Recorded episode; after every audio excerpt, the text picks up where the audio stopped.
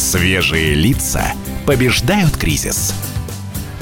Именно так делаем каждое утро под, под покровительством Светы Молодцовой и Александра Ковкова. Это шоу «Свежие лица». Всех приветствуем. У кого-то, если вдруг э, подтормаживает трансляция э, на Ютубе, пожалуйста, просто обновите ее. Ничего страшного, и все пойдет хорошо. Кстати, оттуда же можете сразу перескочить на наш Инстаграм. Если вдруг вы не смотрите нашу трансляцию, то набирайте в поиске radio.кп э, и попадете на наш Инстаграм. Э, для чего это нужно? Многие спрашивают про рубрику «Коронавирусный дозор». Классная, мне самому нравится. Спасибо, что отмечаете. Мы подумали, что это очень крутая идея, и, конечно же, не могли ее делать только в аудиоформате. Видео тех людей, которые пойманы с поличным на улицах, на улицах во да, время карантина, да, да. сможете увидеть там в Инстаграме радио «Комсомольская правда». Ну и, конечно, не забывайте подписываться. Мы туда выкладываем очень много интересного. То, что не попадает порой в эфир. Какие-то видео смешные штуки с нашей трансляции. Если вы их пропустили, там это все можно наблюдать. Ну и, конечно, наши концерты, которые мы проводим регулярно. Не забывайте про них, пожалуйста. Молодец. Молодец, молодец. Ну а сейчас мы будем разбираться, готовы ли школы, готовы ли школьники к дистанционному обучению. Готовы вот такой... ли родители? Да, да, да. Вот такой острый вопрос есть у нас в обществе. Нужно расставить все точки над «и». Кстати, 8 800 200 ровно 9702. Если у вас есть, друзья, какие-то вопросы, вы в любой момент эфира можете позвонить и задать их нашему гостю. А он у нас сегодня следующий. Ведущий эксперт Института образования нау... НИУВШ. Как это правильно расшифровывается? Какой институт научно исследования? Сейчас узнаем у нашего, у нашего гостя. Сергей Заирбек. Здравствуйте, Сергей Измайлович. Я правильно произнес вашу фамилию? Абсолютно правильно. Молодец. Добрый день. Доброе утро, Доброе Светлана утро. Александр. То, что это высшая школа экономики, мы помним. А как первые три буквы вашей аббревиатуры расшифровываются? Национальный исследовательский университет. Национальный исследовательский университет. Спасибо вам Неуч. большое. Неуч, да. Сейчас и займемся моим дистанционным образованием. Сергей, рассказывайте, пожалуйста, ваш институт в том числе перешел на удаленное образование. Как у вас это сейчас происходит? Да, действительно, мы, как и все другие институты и университеты, перешли на дистанционное образование работаем с нашими студентами, общаемся и друг с другом как преподаватели, и как исследователи. Это достаточно волнительно. И надо признаться, что я не уверен, что преподаватели готовы лучше, чем студенты к этому, к этому событию, или, я бы сказал, череде этих событий. Э, приходится многим осваивать э, разные форматы работы с нуля или с, э, скажем так, с азов, потому что э, приходится не, не просто что-то говорить, но приходится учиться слушать, работать в групповом режиме, а это не так просто. Сергей, Сергей можно, сек... да. вот прям, чтобы вы пояснили, я правильно понимаю, что ну, некоторым э, с э, профессором, преподавателем в возрасте бывает трудно освоиться с приложениями, программами для видеоконференции и всего-всего вот этого, да? Конечно, естественно, преподаватели разного возраста, разные навыки у них есть. И если просто работать э, из аудитории э, в режиме дис- дистанционного образования проще, потому что есть помощники, есть специальный персонал, который помогает настроить всю аппаратуру. Сейчас-то его под ру- э, рядом нет, и люди работают из дома, это достаточно сложно. Вот, все. кстати, об этом я хотела спросить. Поначалу ведь отправили домой только студентов, а педагоги ходили на работу. В какой момент педагоги тоже стали работать из дома? Ну, это происходило постепенно, потому что не было приказа изначально, что все должны вот просто сесть и работать из дома. Поэтому те педагоги, которые находились в группах риска, э, по рекомендациям э, властей, муниципальных, региональных властей, кому рекомендовали работать из дома, те и работали из дома. Это в основном педагоги пожилые, те, у кого есть там хронические заболевания и так далее. Ну, вот, а те, кто помоложе работали. Ну, а сейчас, естественно, так как объявлен повсеместный карантин, то вот э, последнее время практически все работают уже из дома. А в, э, как изменилась программа? То есть есть какое-то определенное расписание, да? У каждого студента э, есть ссылка на определенный онлайн-чат. То есть как э, технологически это устроено? Ну, единых каких-то правил э, общих, я не могу говорить вообще о всем университете, хотя у нас есть действительно регламенты работы в дистанционном режиме, есть установленное расписание, э, естественно, студенты знают, есть общая среда, э, дистанционная интернет-среда для работы со студентами. И, конечно, мы точно знаем, во сколько, когда, какой преподаватель, с какими занятиями работает со студентами, естественно, так и есть. График поменялся? Ну, может быть, сместились занятия каким-то образом или нет?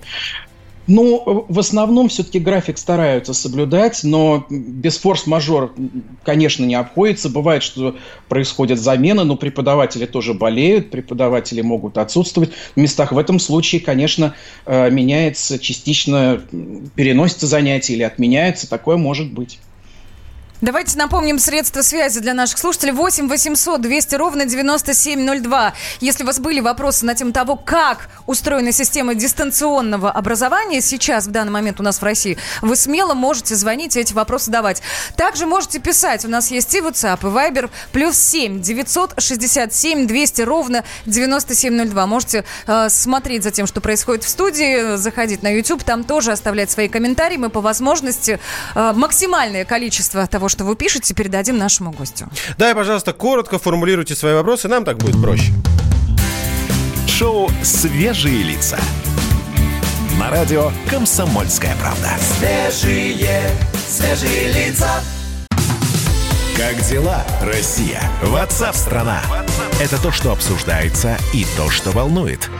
Это ваши сообщения в прямом эфире, в том числе и голосовые. Каждый день с 11 до 15 часов с Михаилом Антоновым. Эфир открыт для всех. Включайтесь. Радио «Комсомольская правда». Радио про настоящее. Шоу «Свежие лица» на радио «Комсомольская правда».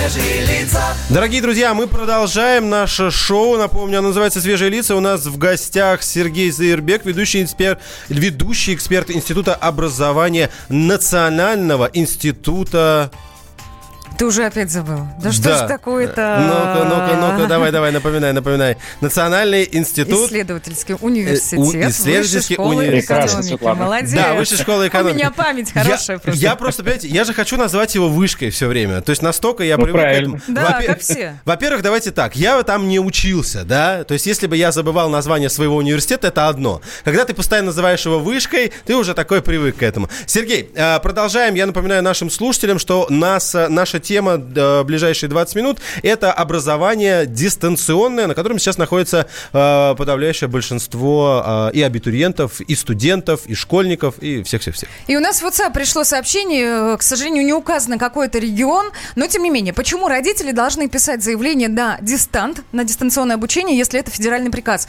Э, Давайте попробуем разобраться, как в России обстоят дела. Вы же наверняка в курсе.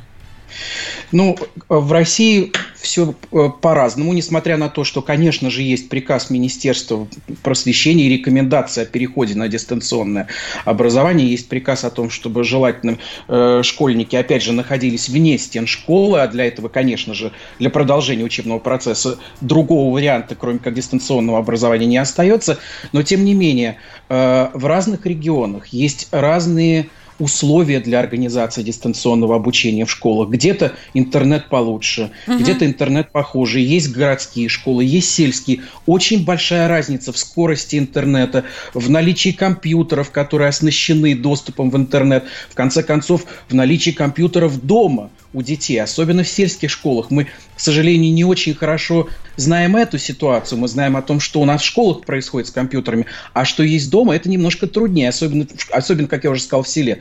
И все это учесть очень трудно, и поэтому вызов, который сейчас у нас, перед которым мы стоим, вот который коронавирус нам принес, это очень непростой вызов не только для нашей страны, но и вообще для всего мира. Но для образования дистанционно, конечно же, это очень серьезно, очень непросто все. Вы затрагиваете серьезную тему. Ее, кстати говоря, обсуждал э, на каком-то селекторном, не то селекторном, не то просто совещании Андрей Воробьев в Подмосковье. Ему задавали прямой вопрос, говорит, как делать? Вот семья, три ребенка. У нас один компьютер, а заниматься они должны все. Они вроде как-то раз- А пытались еще разобраться. родители должны работать на удаленке дома, да? Да, опять же? еще Конечно. родители. Такая проблема действительно есть. Там он приводил в пример, например, э, та- такую механику. Можно написать заявление в школу, попросить предоставить, ну, например, в аренду компьютер. А, Сергей, у вас э, в вашем институте были такие случаи, когда действительно ученик в сложной ситуации, у него Студент, либо... студент Да, студент, у него нет компьютера, у него нет интернета, у него нет денег ни на компьютер, ни интернет, ну вот что-либо, а, что мешает ему продолжить полноценное обучение.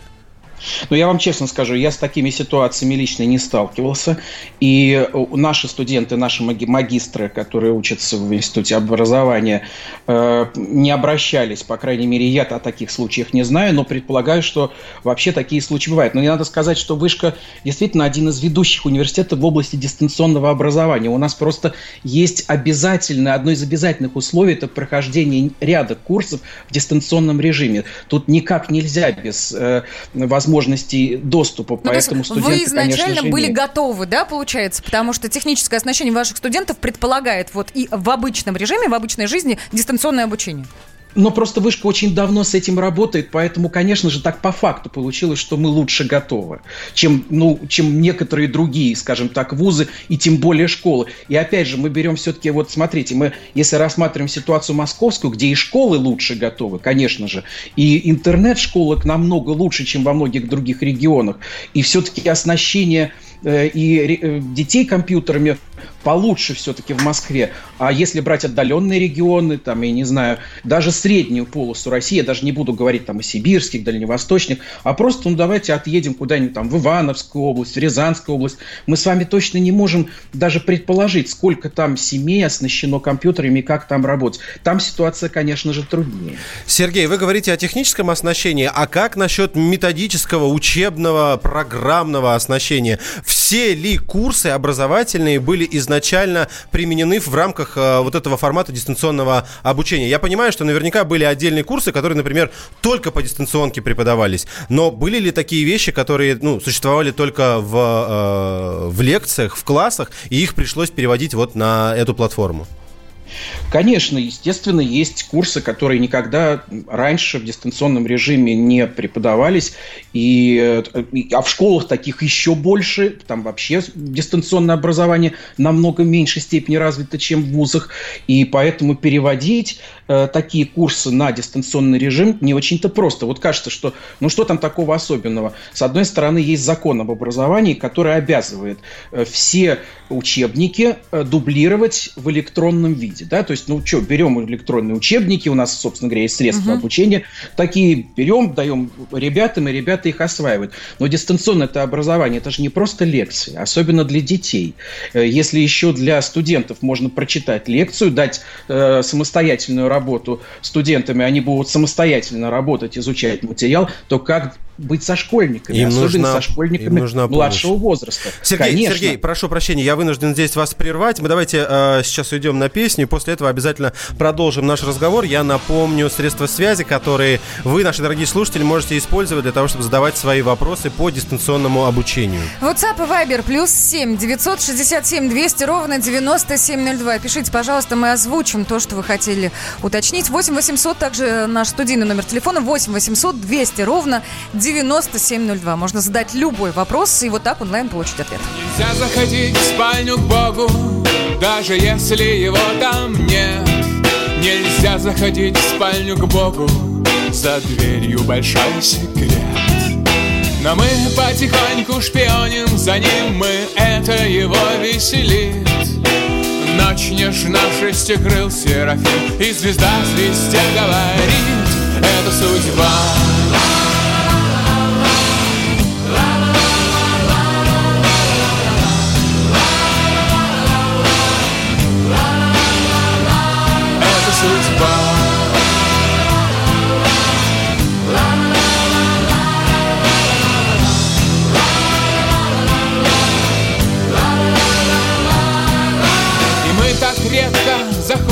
Сюда Погреться у млечных звезд. Тут из крана течет святая вода И микробы в ней держат пост. Но даже если звезды зажглись и стучит Копытом Пегас Дороги, которые мы выбираем Не всегда выбирают нас. Это судьба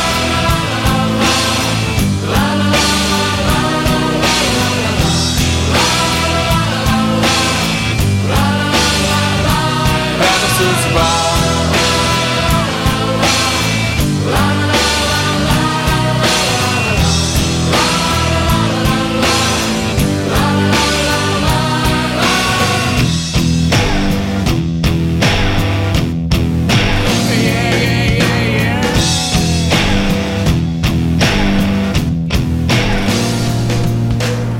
продолжаем наш разговор, дорогие радиослушатели. Плюс семь девять шесть семь двести ровно девяносто семь ноль два номер WhatsApp и Viber для ваших вопросов. Я их, я их вижу. Сейчас э, будем их зачитывать. Еще раз напомню, если вдруг только что подсоединились. С нами на связи Сергей э, Заребек, ведущий институ, э, эксперт Института образования Национального исследовательского университета Высшей школы экономики. Е-е-е! Дважды не мог сказать. Я справился. А теперь справился. Теперь заучил. Вот она, пожалуйста, э, пожалуйста, пример дистанционного обучения. Я начинаю образовываться. Хотя не все так просто бывает, дорогие друзья. Я, например, кто-то спрашивает, а как же быть учителям физкультуры? А что насчет нагрузки на родителей? Я, можно сейчас скомпилирую вот эти вот вопросы в один. Сергей, как вы считаете, при дистанционном обучении, если мы берем э, школьников, нагрузка на родителей возрастает?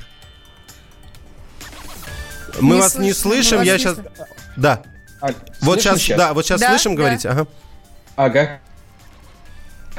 Я даже анекдот один э, слышал по этому поводу. Э, шу- шутят, э, шутят сейчас, что приходится родителям начать снова готовить, э, э, беседовать с детьми, так, не дай бог, еще и до чтения книг дойдет.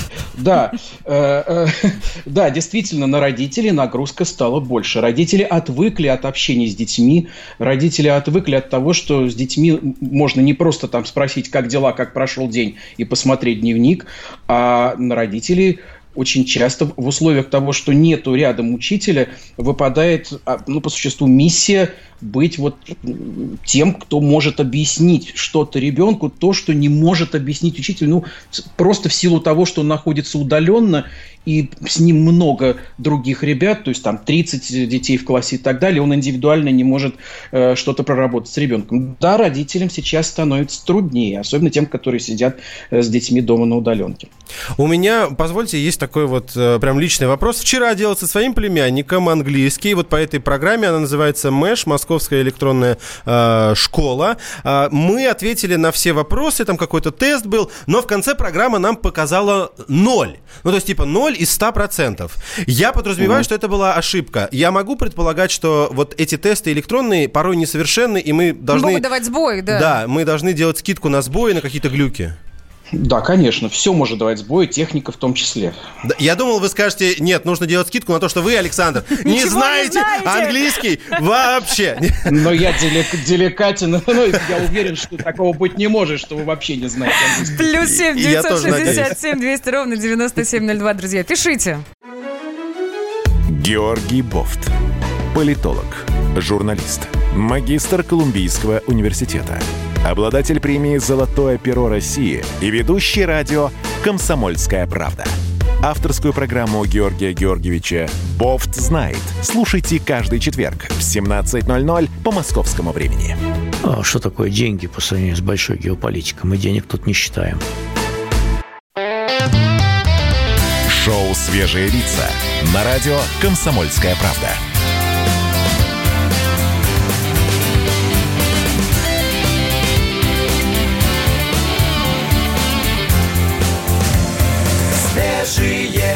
Свежие лица. 9 часов 33 минуты. Эфир радио «Комсомольская правда» продолжает, не утихает ни на секунду. Огромное количество новостей, которые нам нужно переварить. Особенно после выходных. Всем этим занимаемся в шоу «Свежие лица». Еще раз напоминаю, они здесь, в студии. Это Александр Капков и Светлана Молодцова. Доброе да, утро. Да, здравствуйте. Смотришь Ну на и, меня коне- ну и, конечно, в зеркале, в каждом зеркале страны эти свежие лица. Подсоединяйтесь к нам. Интересная тема у нас как раз в самом разгаре. К сожалению, на финишную прямую выходим, но, тем не менее, еще достаточно времени, чтобы вы смогли задать свой вопрос. Мы говорим о дистанционном обучении. У нас в гостях на связи по скайпу ведущий эксперт института Вышка, вот так скажу. Позволите? Теперь-то можно. Теперь, Можно, когда я знаю ладно. полное название, можно. А, Сергей Зырбек, здравствуйте еще раз, приветствуем.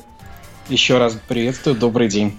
Света, я знаю, у тебя много вопросов, ты мне сказала, что и это, и то. У меня один главный, который я хочу Сергею адресовать. А, Я сейчас, давайте так, выступая в роли такого обывателя, задаю вопросы, в том числе как родитель, хотя мой ребенок еще в школу не ходит, но тем не менее. Отголоски, слухи, что будет со вступительными экзаменами в высшие уч- учебные заведения, что будет с выпускными экзаменами из средних общеобразовательных школ. А они же вот-вот, уже скоро.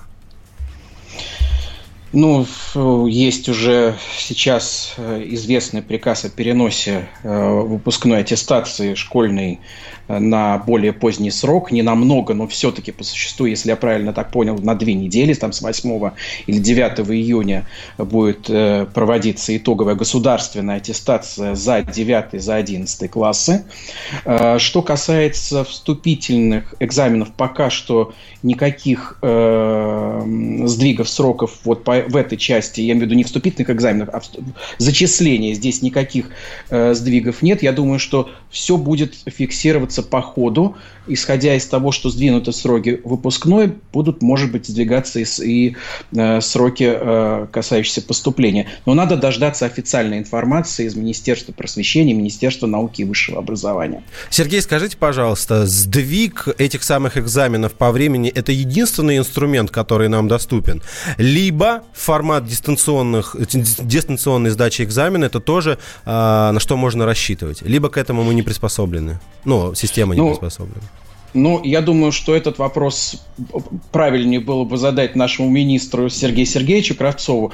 Вот, э, э, насколько я, опять же, знаю, Э, за те годы, что реализуется, например, тот же единый государственный экзамен, был сделан огромный скачок вперед вообще в техническом оснащении этого процесса, в реализации э, этого экзамена с помощью э, электронных технологий и так далее. Кстати, во многом единый государственный экзамен продвигал вообще э, систему э, электронного образования, дистанционного образования и так далее в, э, в школе, в вузах и так далее. Это действительно был очень серьезный скачок. Но вот то, что касается глобального масштабного перевода экзамена выпускной аттестации в дистанционный режим, я думаю, что пока это, об этом говорить еще рановато. Давайте хотя бы попробуем в дистанционном режиме поучиться. Мы пока еще к этому не совсем готовы. Вот по поводу дистанционно поучиться и насколько готовы. Одно дело, когда педагог видит в университете своего студента э, тет-а-тет, ну или не только тет-а-тет, там в аудитории, а другое дело, когда студент где-то дома Пойди заставь его, во-первых, поучиться,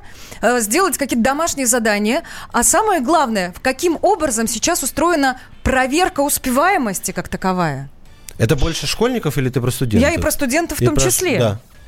Да, это, конечно же, всех касается. И на самом-то деле многих учителей, преподавателей этот вопрос очень волнует.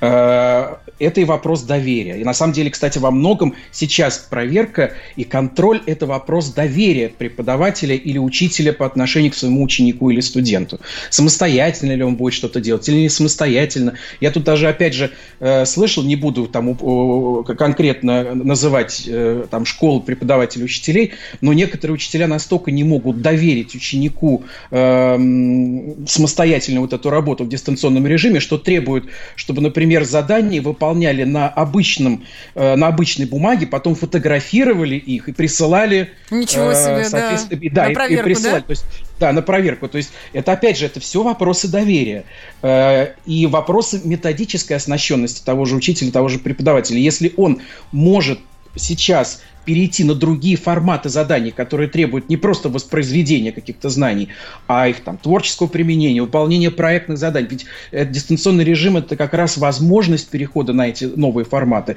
но не все к этому готовы. Так вот, если преподаватель может перейти, он доверяет больше, и здесь, соответственно, с проверкой будет лучше. Э, но как это реально происходит? Вот это еще требует серьезного изучения. Кстати, наш институт этим, этим занимается. Мы э, пытаемся сейчас э, узнавать. Пропали. Пропали. Мы видим, что вы говорите, но абсолютно не слышим, что вы говорите. Не знаю, с чем это связано. Посмотрим, если у нас э, какие-то ну, технические связано? проблемы. Слушай, здесь. нагрузка на сеть сейчас колоссальная по всей стране. Да, Просто в разы правда. выросла, она увеличилась. И, естественно, сети не выдерживают. Хотя нам, операторы, обещали, что мы готовы, все будет хорошо. Сергей, давайте попробуем еще. А раз. я вас слышу. О, Отлично, прекрасно. мы вас тоже. Давайте да. продолжим, давайте продолжим. Мы перестали вас я слышать не... на моменте, когда вы рассказывали про свой университет.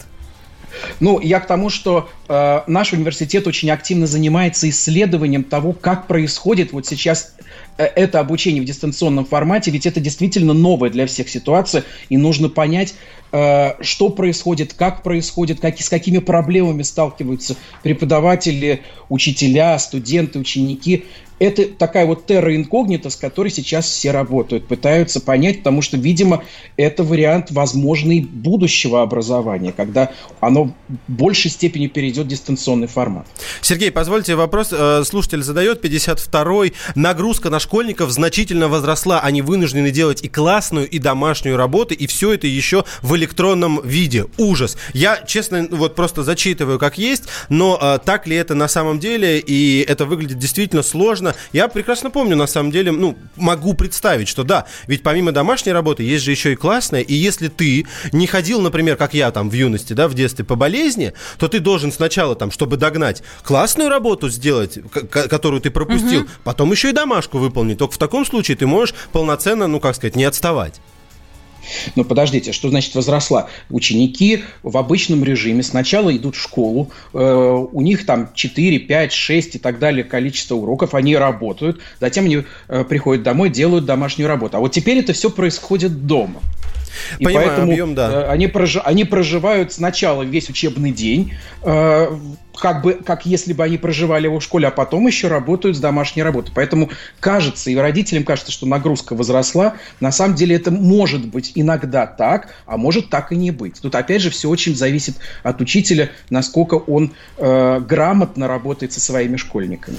Ну, будем понимаю, надеяться, что учителя работают грамотно, и будем надеяться, что родители в данном случае максимально подключили, чтобы наши дети просто не потеряли, не потеряли часть программы, не упустили какие-то важные моменты, и что чтобы в целом история образования не потеряла да. Ну, конечно. Да. Спасибо, спасибо большое нашим слушателям за вопросы, нашему эксперту, гостю за ответы. Напомню, у нас в гостях был Сергей Заирбек, это ведущий эксперт Института образования Национального исследовательского университета Высшая школа экономики. Сергей, спасибо вам большое. Спасибо. Хорошего дня. До свидания. ошарашенный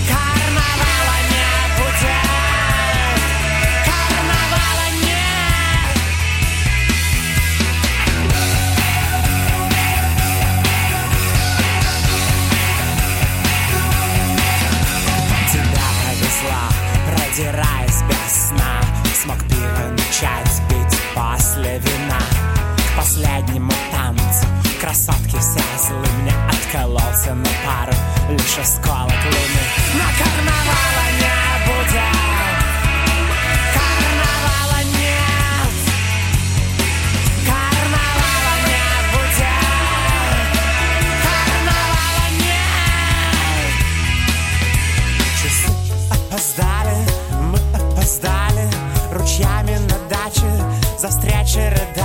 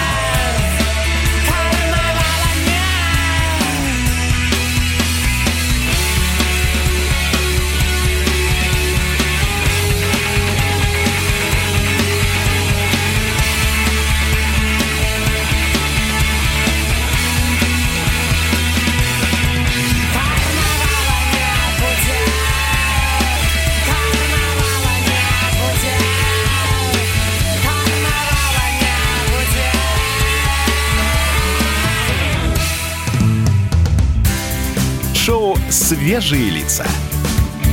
На радио «Комсомольская правда». Свежие, свежие лица. Первая радиогостинная страны. Вечерний диван. На радио «Комсомольская правда». Весь вечер с вами на диване. Трехкратный обладатель премии «Медиа-менеджер», публицист Сергей Мардан и журналистка-телеведущая Надана Фридриксон. Обсуждают главные темы дня с экспертами и с вами. Ежедневно, по будням в 6 вечера по Москве. Два часа горячего эфира. Вечерний диван. На радио «Комсомольская правда».